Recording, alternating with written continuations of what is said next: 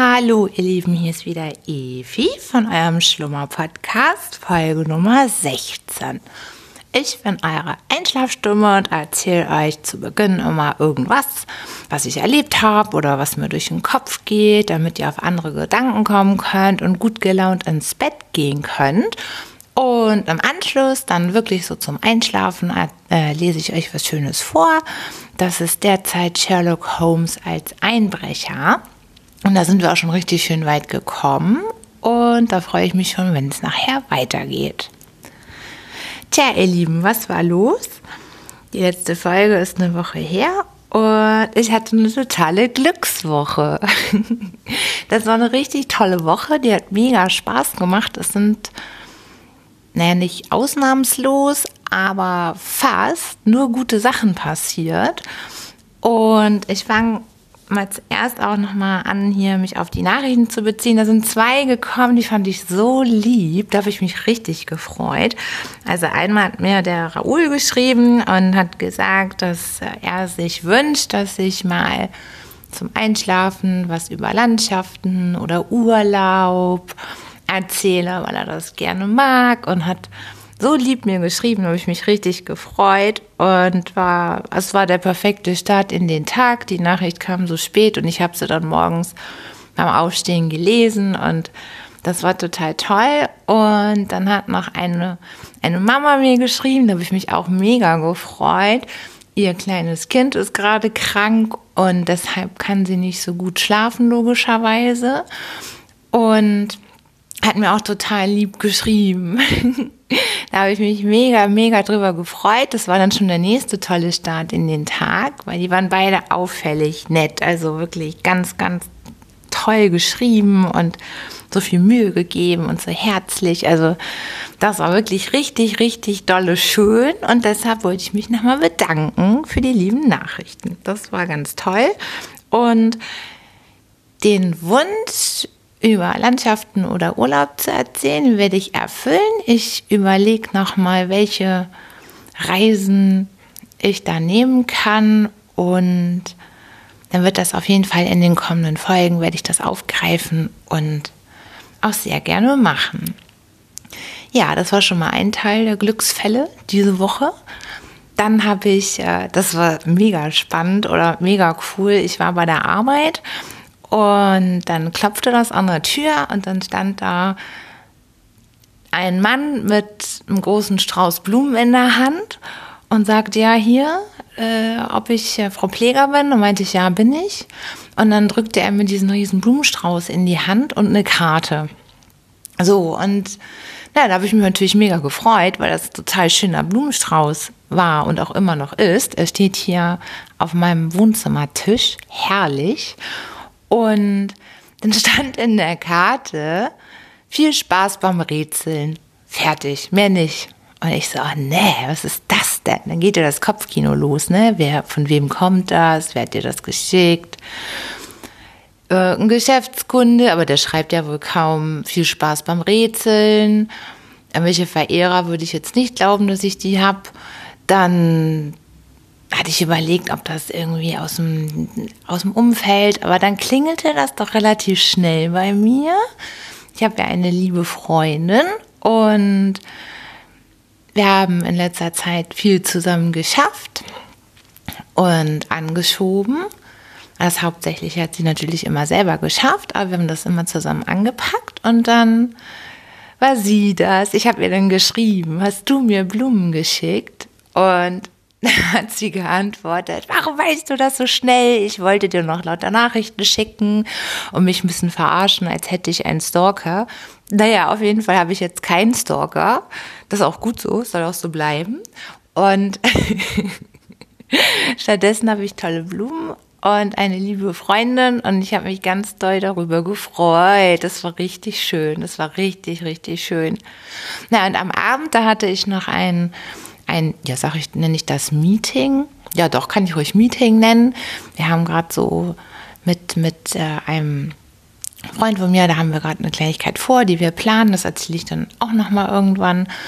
Und na, dann bin ich angekommen bei ihm und dann macht er seine Schublade auf und meint dann, ja, jetzt ist gerade Geschenkezeit oder jetzt kommt die Geschenkezeit und holte dann da plötzlich so lauter voll die schönen Tücher raus, aus China wohl, aus Seide und meint dann, ich könnte mir da jetzt eins aussuchen, die sehen so schön, also wirklich, die waren oder sind richtig, richtig schön und ja, dann durfte ich mir da auch noch einen aussuchen, hatte ich noch ein Geschenk. Ich hatte schon den Weg dorthin zu ihm zu Fuß absolviert, mit diesem mega Blumenstrauß schon in der Hand. Es war spät, ich bin von der Hafen City, da arbeite ich. Bin ich dann zu Fuß ja, am Wasser lang, dann wollte ich eigentlich am Deich weiter, weil es dahinter am Deich irgendwo ist da der, der Ort gewesen, wo wir uns getroffen haben, bei der Wollfabrik in der Nähe. Und na, da habe ich mich natürlich erstmal wieder verlaufen, weil das habe ich irgendwie nicht gebacken gekriegt bei den Deichtorhallen in Hamburg. Und dann hätte ich wohl eigentlich irgendwo theoretisch abbiegen müssen. Habe ich leider nicht gemacht. Deshalb bin ich dann irgendwie durchs finsterste Viertel abends zu Fuß mit meinem mega Blumenstrauß auf Achse und hat mir über mein Handy Mucke angemacht. Und von daher war das echt ein netter Spaziergang. Hat richtig lang gedauert und kam da fit an. Und dann kam dann schon die nächste Überraschung. Das war so toll. Dann habe ich so ein wunderschönes Tuch geschenkt bekommen. Und das war dann auch ein total netter Abend. Das war total schön, haben wir viel geschafft und äh, uns nett unterhalten. Und dann dachte ich mir auch, dann gehe ich jetzt auch zu Fuß von da nach Hause, wenn ich schon die ganze Zeit zu Fuß unterwegs bin. Und dann kam ich abends heim und dann düdelte mein Handy. Und dann hatte ich eine SMS von einem sehr lieben Freund von mir, der dann mich gefragt hat, äh, mich gefragt hat, ob ich am Sonntag Lust habe, mit ins HSV-Stadion zu gehen. Und jeder, der mich kennt, weiß, natürlich habe ich dazu Lust. Das ist mein Verein. Ich bin der HSV-Fan durch und durch. Und wir spielen gegen Hertha am Sonntag. Und da ist jetzt eine Dauerkarte gerade frei, weil also die haben so eine Gruppe und gehen immer halt zu jedem Heimspiel. Alle haben Dauerkarten und gehen da immer zusammen hin. Und zu der Gruppe schleuse ich mich auch immer ein, wenn ich auch hingehe, weil ich ja auf keinen Fall sitzen mag. Das habe ich, glaube ich, auch schon mal erzählt. Wenn ich zum Fußball gehe, dann muss ich stehen. Und zwar in der Nordkurve, das ist ja auch klar. Und da kann ich mich dann immer mit einschleusen. Aber jetzt brauche ich gar nicht mal geschleust werden. Ich kann einfach mit. Und da habe ich mich dann auch noch so gefreut. Also, das war echt voll der Glückstag.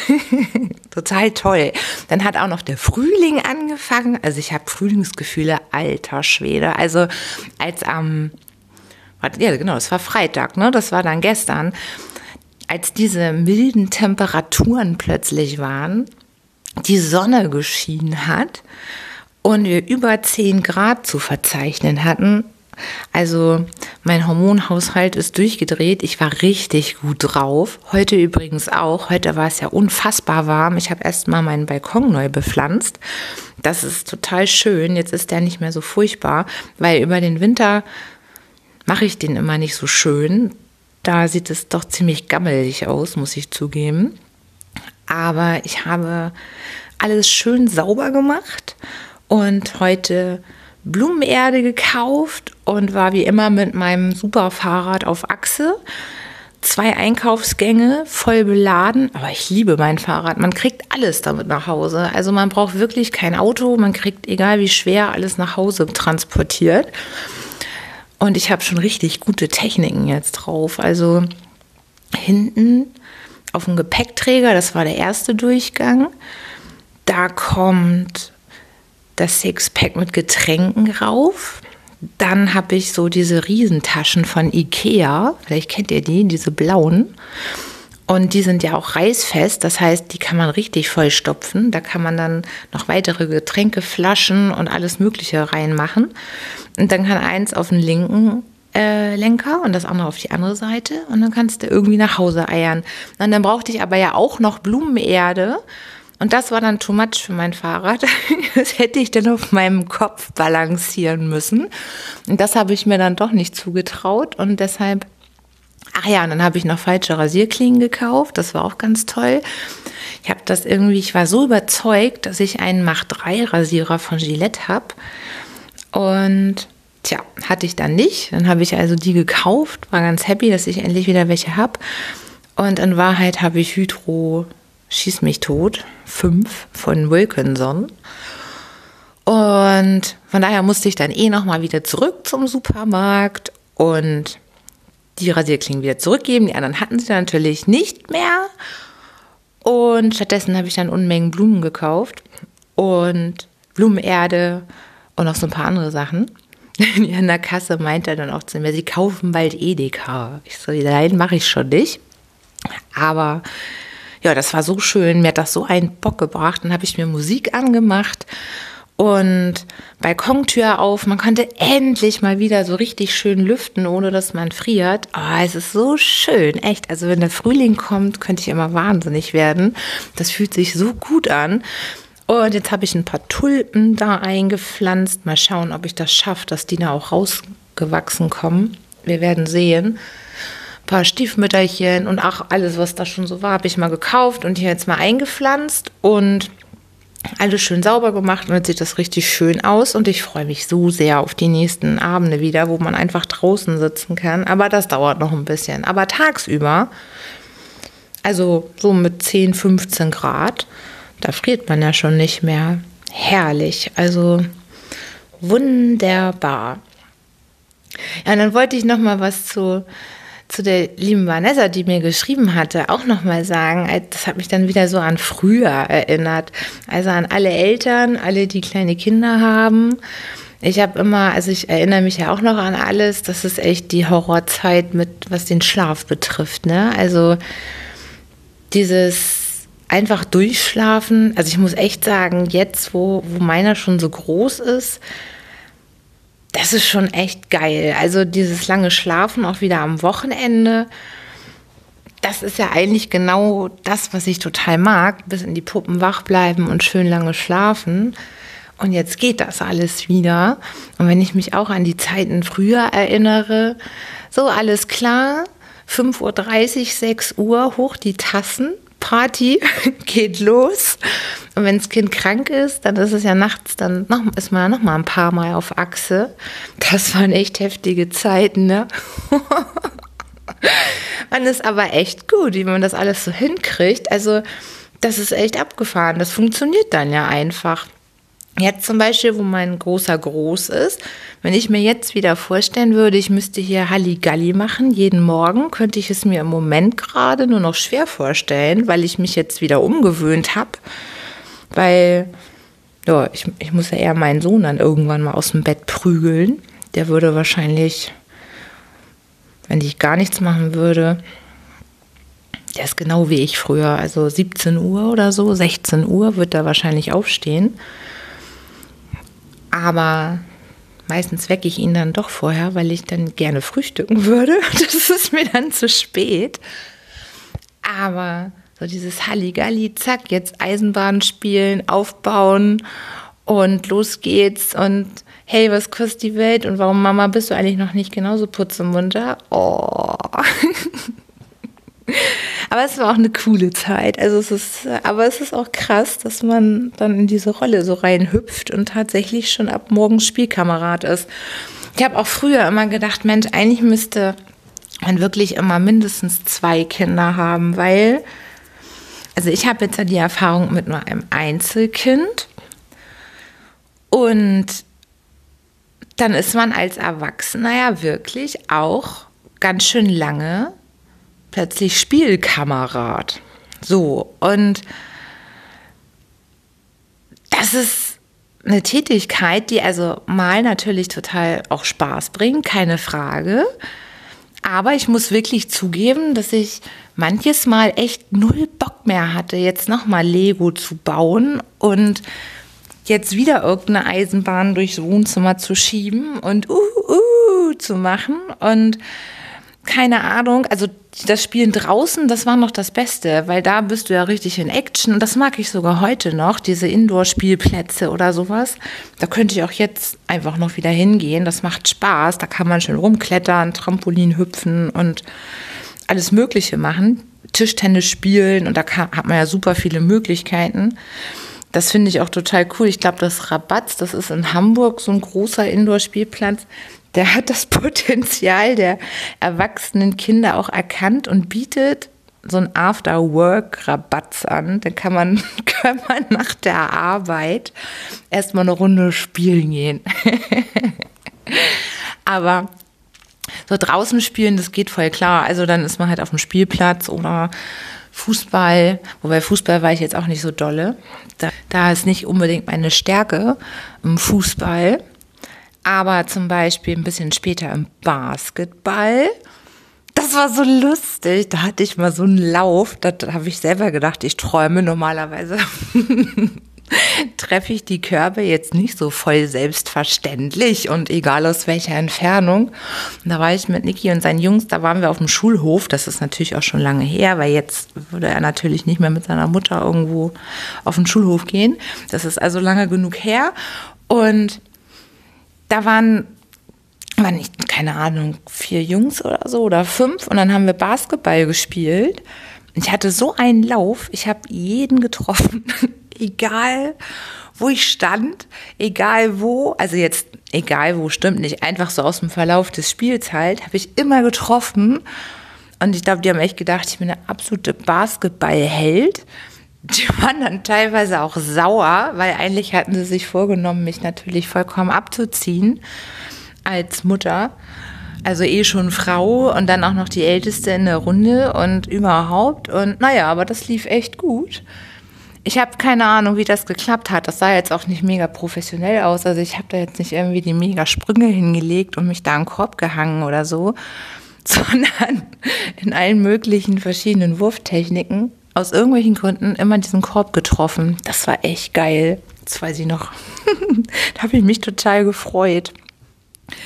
Naja, und äh, dieses Spielen draußen geht auf jeden Fall, finde ich, ziemlich viel leichter als sich wirklich jeden Tag und vor allem morgens, also das ist eben das Schlimmste, morgens mal gerade oh, kommt man irgendwie zu Kräften und zack, bin ich auch schon im Spielrausch. Das fand ich teilweise echt anstrengend und ich glaube, so rückblickend hat mein Kind doch das eine oder andere Mal auch dann gemerkt, dass ich einfach echt keinen Bock mehr habe jetzt.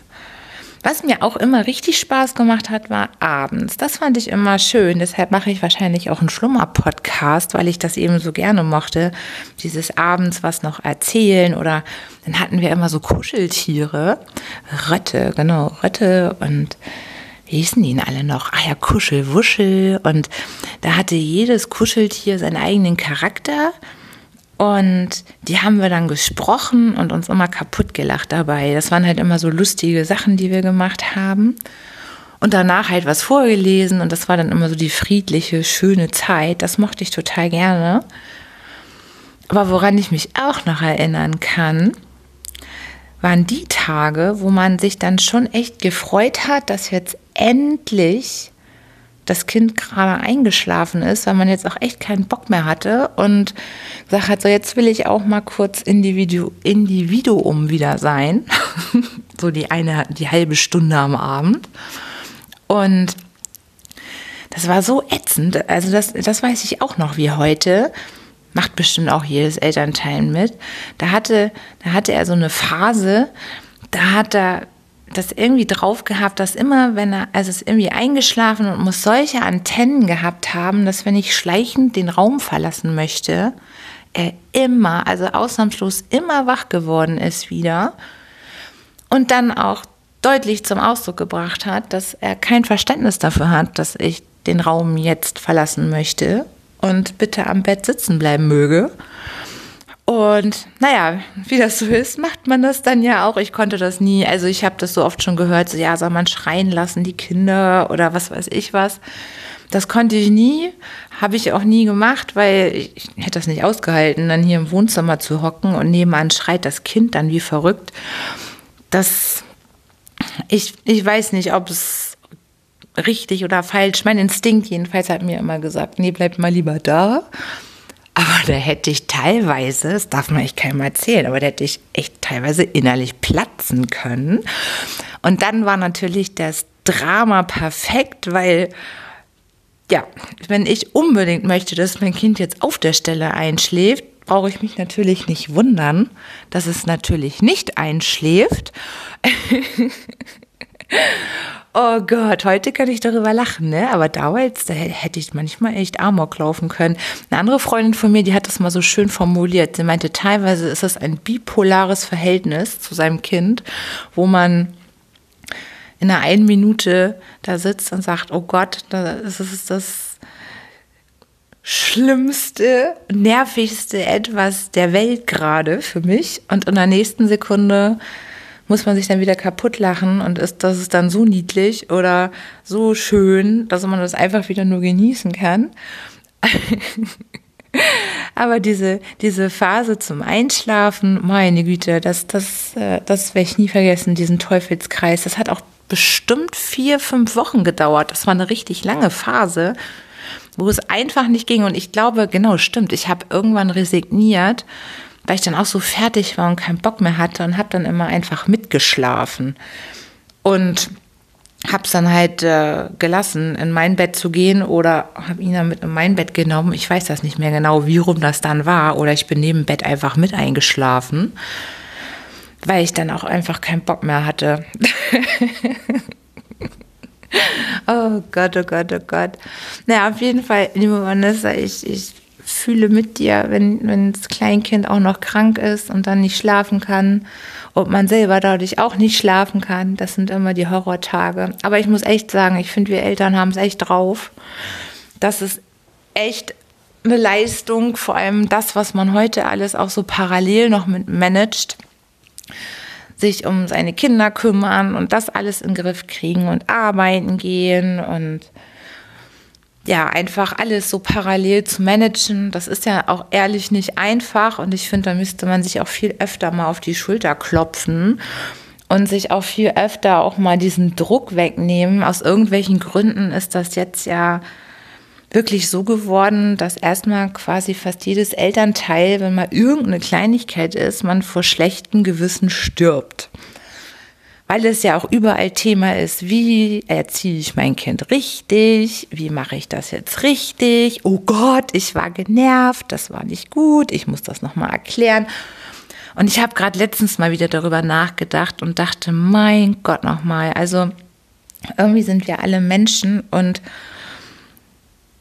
ich glaube, das meiste machen wir schon auch echt immer gut. Und wenn man dann eben auch mal abgenervt ist, ja, Herrgott, also dann ist das eben so. Und damit ist man noch lange nicht irgendwie schlechter Eltern und braucht unbedingt jetzt zwingend irgendwelche Hilfe oder sonst was, sondern das ist eben auch einfach Menschendasein und auch später ist nun mal nicht alles immer nur Friede, Freude, Eierkuchen, sondern es wird auch da Menschen geben, die eben nicht sich komplett immer durchanalysieren, weil sie sich einem gegenüber einmal gewagt haben, fehl zu verhalten, sondern die eben einfach so sind, wie sie sind. Und da muss ich damit halt auch irgendwie klarkommen. Und ich glaube, der Druck jetzt inzwischen auch auf Eltern, der ist echt groß. Also was man da alles ja unbedingt beachten soll und wie man ja zu sein hat. Meine Güte.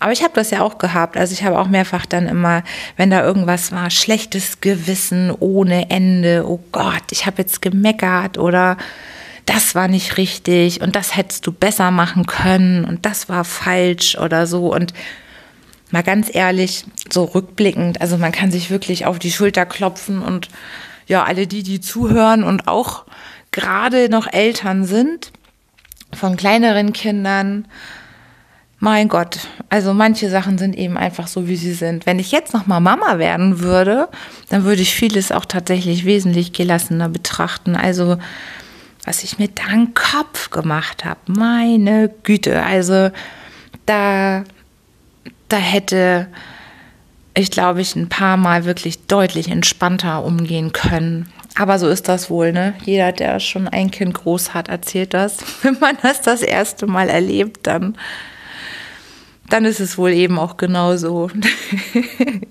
da kann man nicht aus seiner Haut und ist einfach am Gange mit seinen Gedanken, ne?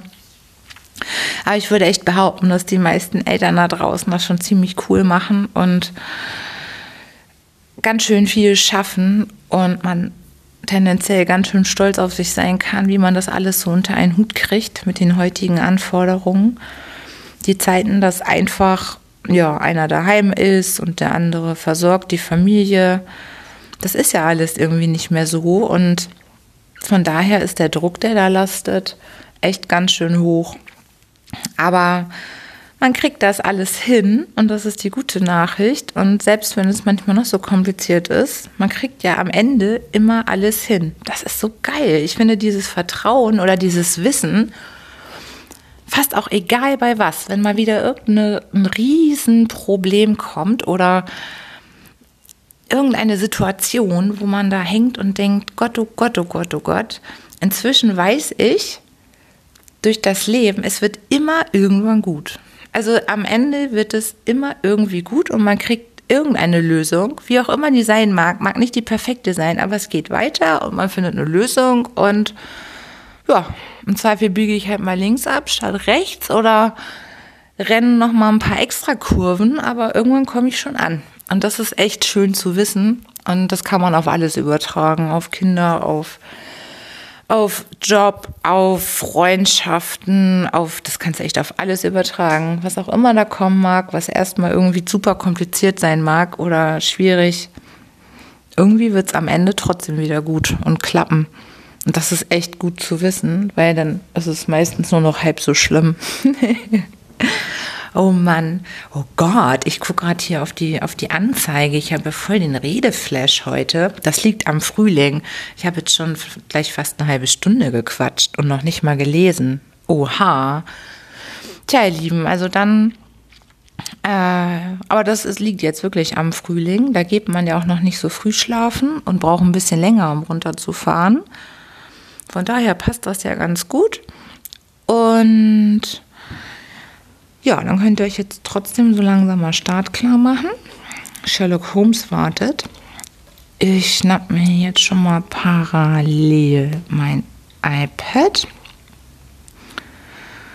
Ich habe da irgendwie auf meinem iPhone, das war ganz komisch, weil ich habe das gar nicht gemacht. Hatte ich eine Meldung die Tage, war das gestern oder vorgestern, ich bin mir nicht sicher, dass mein iTunes-Account gesperrt ist oder meine Apple-ID gesperrt ist.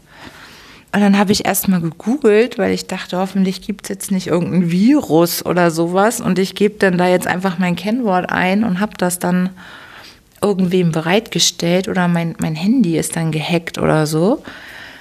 Aber offensichtlich war das wirklich alles richtig und mir ist es ein Rätsel, warum, weil ich habe mich nirgends angemeldet also, warum es jetzt wirklich gesperrt wurde. Aber ich musste dann mein Kennwort ändern und das dann ja auch auf allen Geräten erstmal wieder, weil da ging nichts mehr. Also, ich habe nur keine Ahnung, warum das so war. So, ihr Lieben, jetzt habe ich ja auch mein, meine Stelle gefunden so, wo ich das letzte Mal aufgehört habe. Wir sind ja jetzt gerade in dem Kapitel hier bei Sherlock Holmes, wo der Fußballspieler verschwunden ist.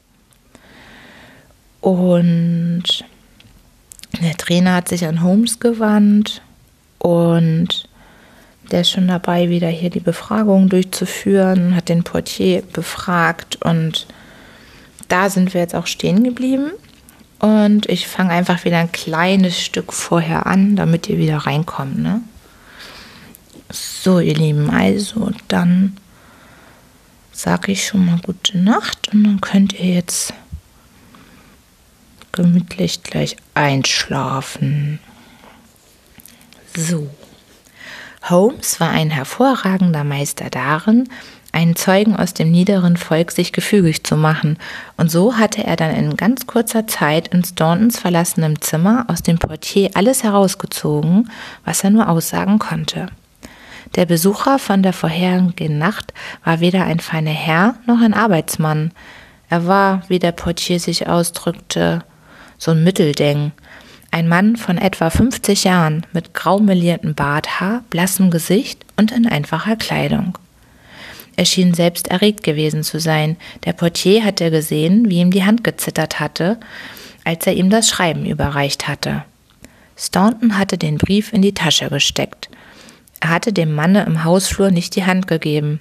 Sie hatten nur wenige Worte ausgetauscht, von denen der Portier nur das eine Zeit verstanden hatte. Dann waren sie in der oben angegebenen Weise fortgeeilt. Es war an der Hoteluhr gerade halb elf gewesen. Lassen Sie mich mal überlegen, sagte Holmes, als er sich auf Stonens Bett setzte. Sie haben nur am Tagedienst, nicht wahr?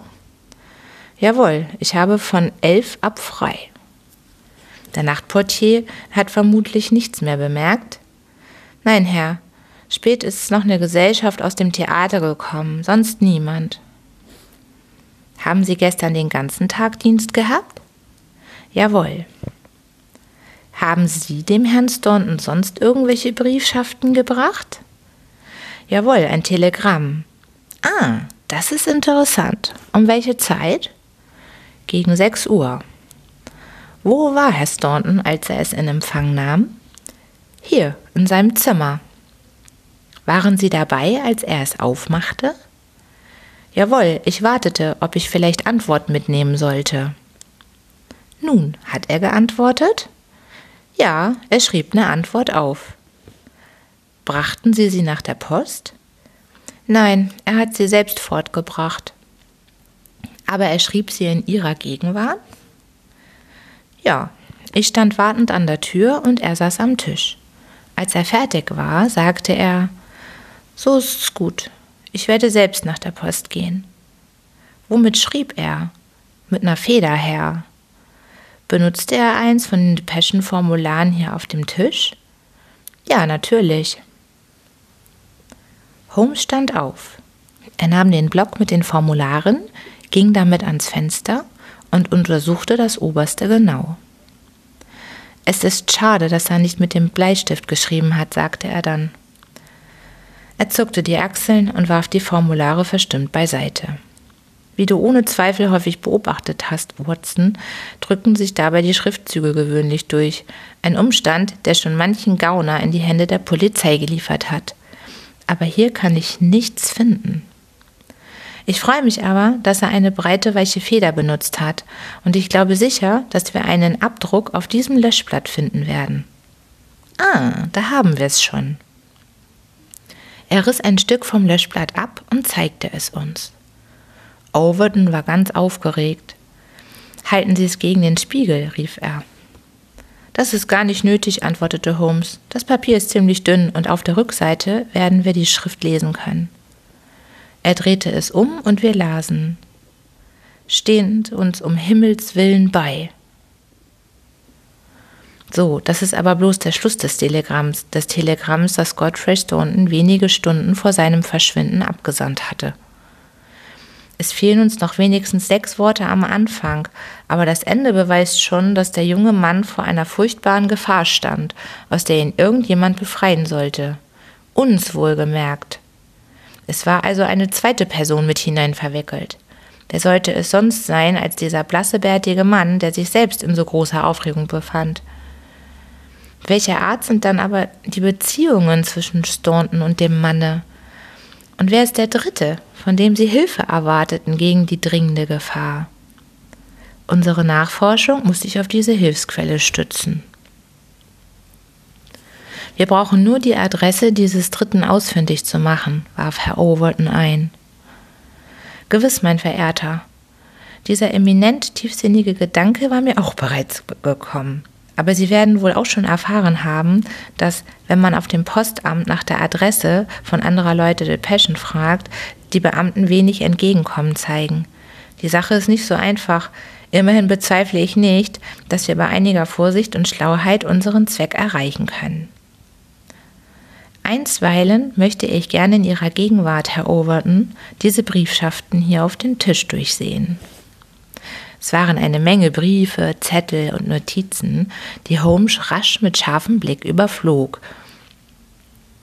Hm, ist nichts drunter, sagte er endlich. Beiläufig bemerkt, Ihr Freund war doch ein gesunder junger Mann, der keinerlei Kranken an sich, Krankheit an sich hatte. so gesund wie ein Fisch. Wissen Sie, ob er schon jemals krank war? Keine Stunde. Er hat sich einmal geschnitten und einmal am Knie verletzt, aber das war überhaupt nicht der Rede wert. Vielleicht war er doch nicht so gesund, wie Sie glauben. Ich bin entschieden der Meinung, dass er eine geheime Störung gehabt hat. Mit Ihrer Einwilligung will ich diese zwei Zettel einstecken. Sie können uns bei einem unserer weiteren Nachforschungen möglicherweise noch zustatten kommen. Einen Moment, einen Moment, rief eine jammernde Stimme. Als wir uns umdrehten, sahen wir einen wunderlichen alten Mann, ruckend und zuckend in der Türe stehen. Er hatte einen alten schwarzen Anzug an, einen breitkrempigen Zylinderhut auf und ein weißes Halstuch um. Die ganze Erscheinung war die eines alten Dorfpfarrers, wie sie auf alten englischen Bildern zu sehen sind. Aber trotz seines schäbigen und sonderbaren Aussehens hatte seine Stimme einen scharfen, bestimmten Klang und sein ganzes Benehmen war so sicher, dass wir ihm unsere Beachtung nicht versagen konnten. Wer sind Sie, mein Herr, und mit welchem Recht nehmen Sie Einsicht in die Papiere dieses Herrn? fragte er meinen Freund. Ich bin Privatdetektiv und versuche auf Veranlassung eines Dritten das Verschwinden jenen Herrns aufzuklären. So, Detektiv sind Sie? Sind Sie wirklich? Und wer hat Sie beauftragt, hä? Dieser Herr hier, Herr Stonetons Freund, er ist von Scotland Yard an mich verwiesen worden. Und wer sind Sie, mein Herr? Ich bin Cyril Overton. Dann sind Sie es also, der mir ein Telegramm geschickt hat. Ich heiße Lord Mount James. Ich bin so rasch heruntergekommen, wie mich der Bayswater-Zug nachher bringen konnte. Sie haben also einen Detektiv zugezogen, Herr Overton? Jawohl, mein Herr. Und Sie wollen auch die Kosten bezahlen? Ich zweifle nicht, dass das mein Freund Godfrey tun wird, wenn wir ihn gefunden haben. Wenn er aber nicht gefunden wird, wie ist's dann, hä? Beantworten Sie mir diese Frage. In diesem Falle zweifellos seine Familie. Da gibt's nichts, jammerte der Alte. Von mir bekommen Sie keinen Pfennig, nicht einen Pfennig. Haben Sie es gehört, Herr Detektiv? Ich bin die ganze Familie, die dieser junge Mann hat, und ich sage Ihnen, ich bin durchaus nicht verantwortlich. Wenn er was in Aussicht hat, so hat er es dem Umstand zuzuschreiben, dass ich mein Geld stets zusammengehalten habe, und das werde ich auch in diesem Falle tun. Was diese Papiere betrifft, mit denen Sie so frei umgehen, so will ich Sie darauf aufmerksam machen, dass ich, wenn sich irgendeins von Wert darunter befindet, Sie dafür haftbar mache und genaue Auskunft verlange, was Sie damit tun. Schon gut, antwortete Holmes. Einstweilen möchte ich mir die Frage erlauben, ob Sie sich selbst vielleicht inzwischen eine Meinung gebildet haben, wie dieser junge Mann verschwunden ist. Nein, das habe ich nicht. Er ist groß und auch alt genug, für sich selbst zu sorgen, und wenn er so dumm ist, sich selbst zu verlieren, so weigere ich mich ganz entschieden, die Kosten für seine Wiederauffindung zu übernehmen. Ich verstehe Ihren Standpunkt vollkommen, erwiderte Holmes mit boshaftem Augenzwinkern. Vielleicht aber verstehen Sie den meinen nicht ganz recht. Godfrey Staunton scheint ein armer Mann gewesen zu sein. Wenn er entführt worden ist, kann es nicht wegen seines eigenen Besitzes geschehen sein.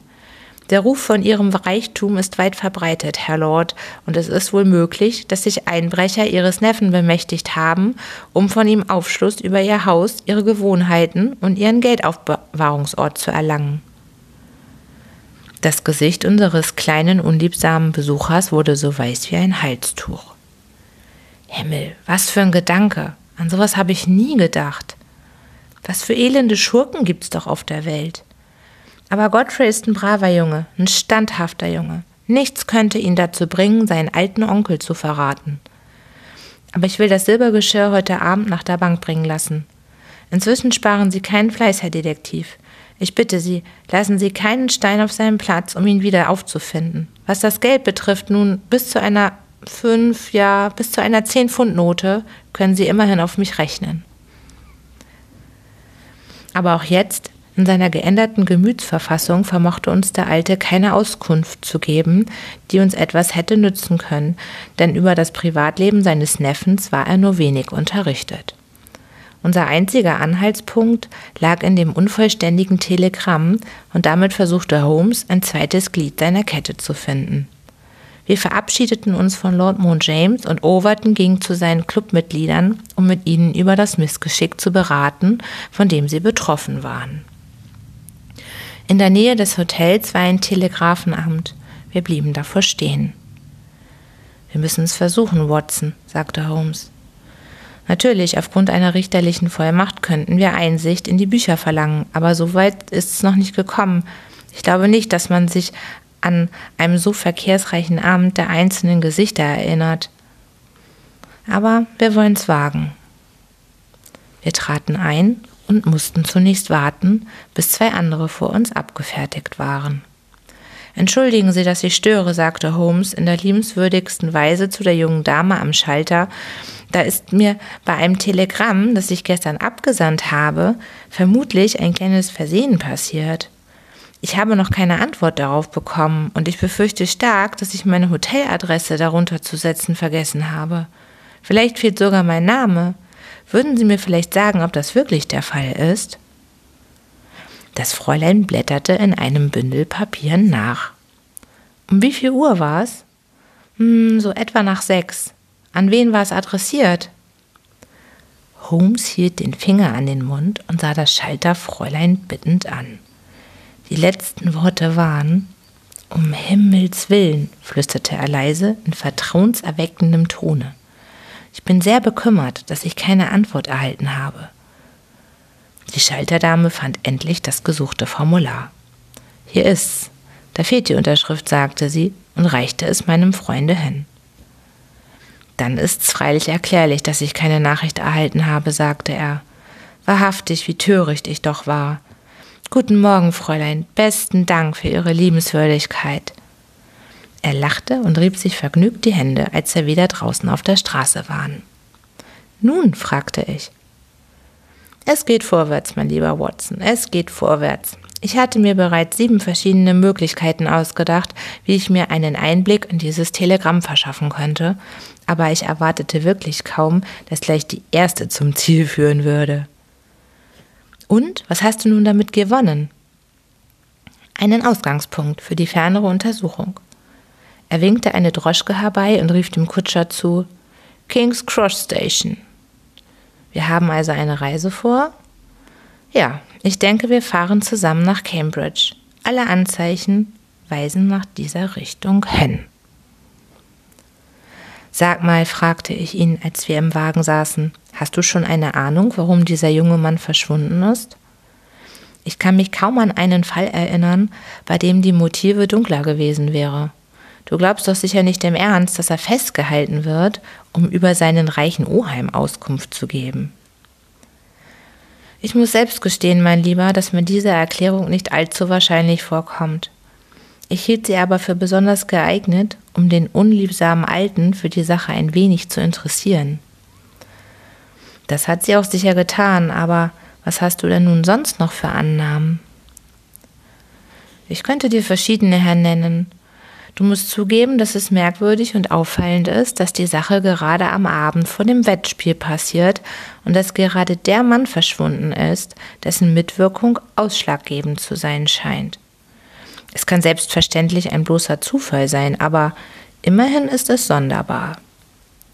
Beim Liebhabersport wird ja nicht gewettet, aber im Publikum draußen werden trotzdem Wetten abgeschlossen und es ist nicht unmöglich, dass jemand einen Spieler entführt hat, wie die Schurken beim Pferderennen zuweilen Pferde stehlen.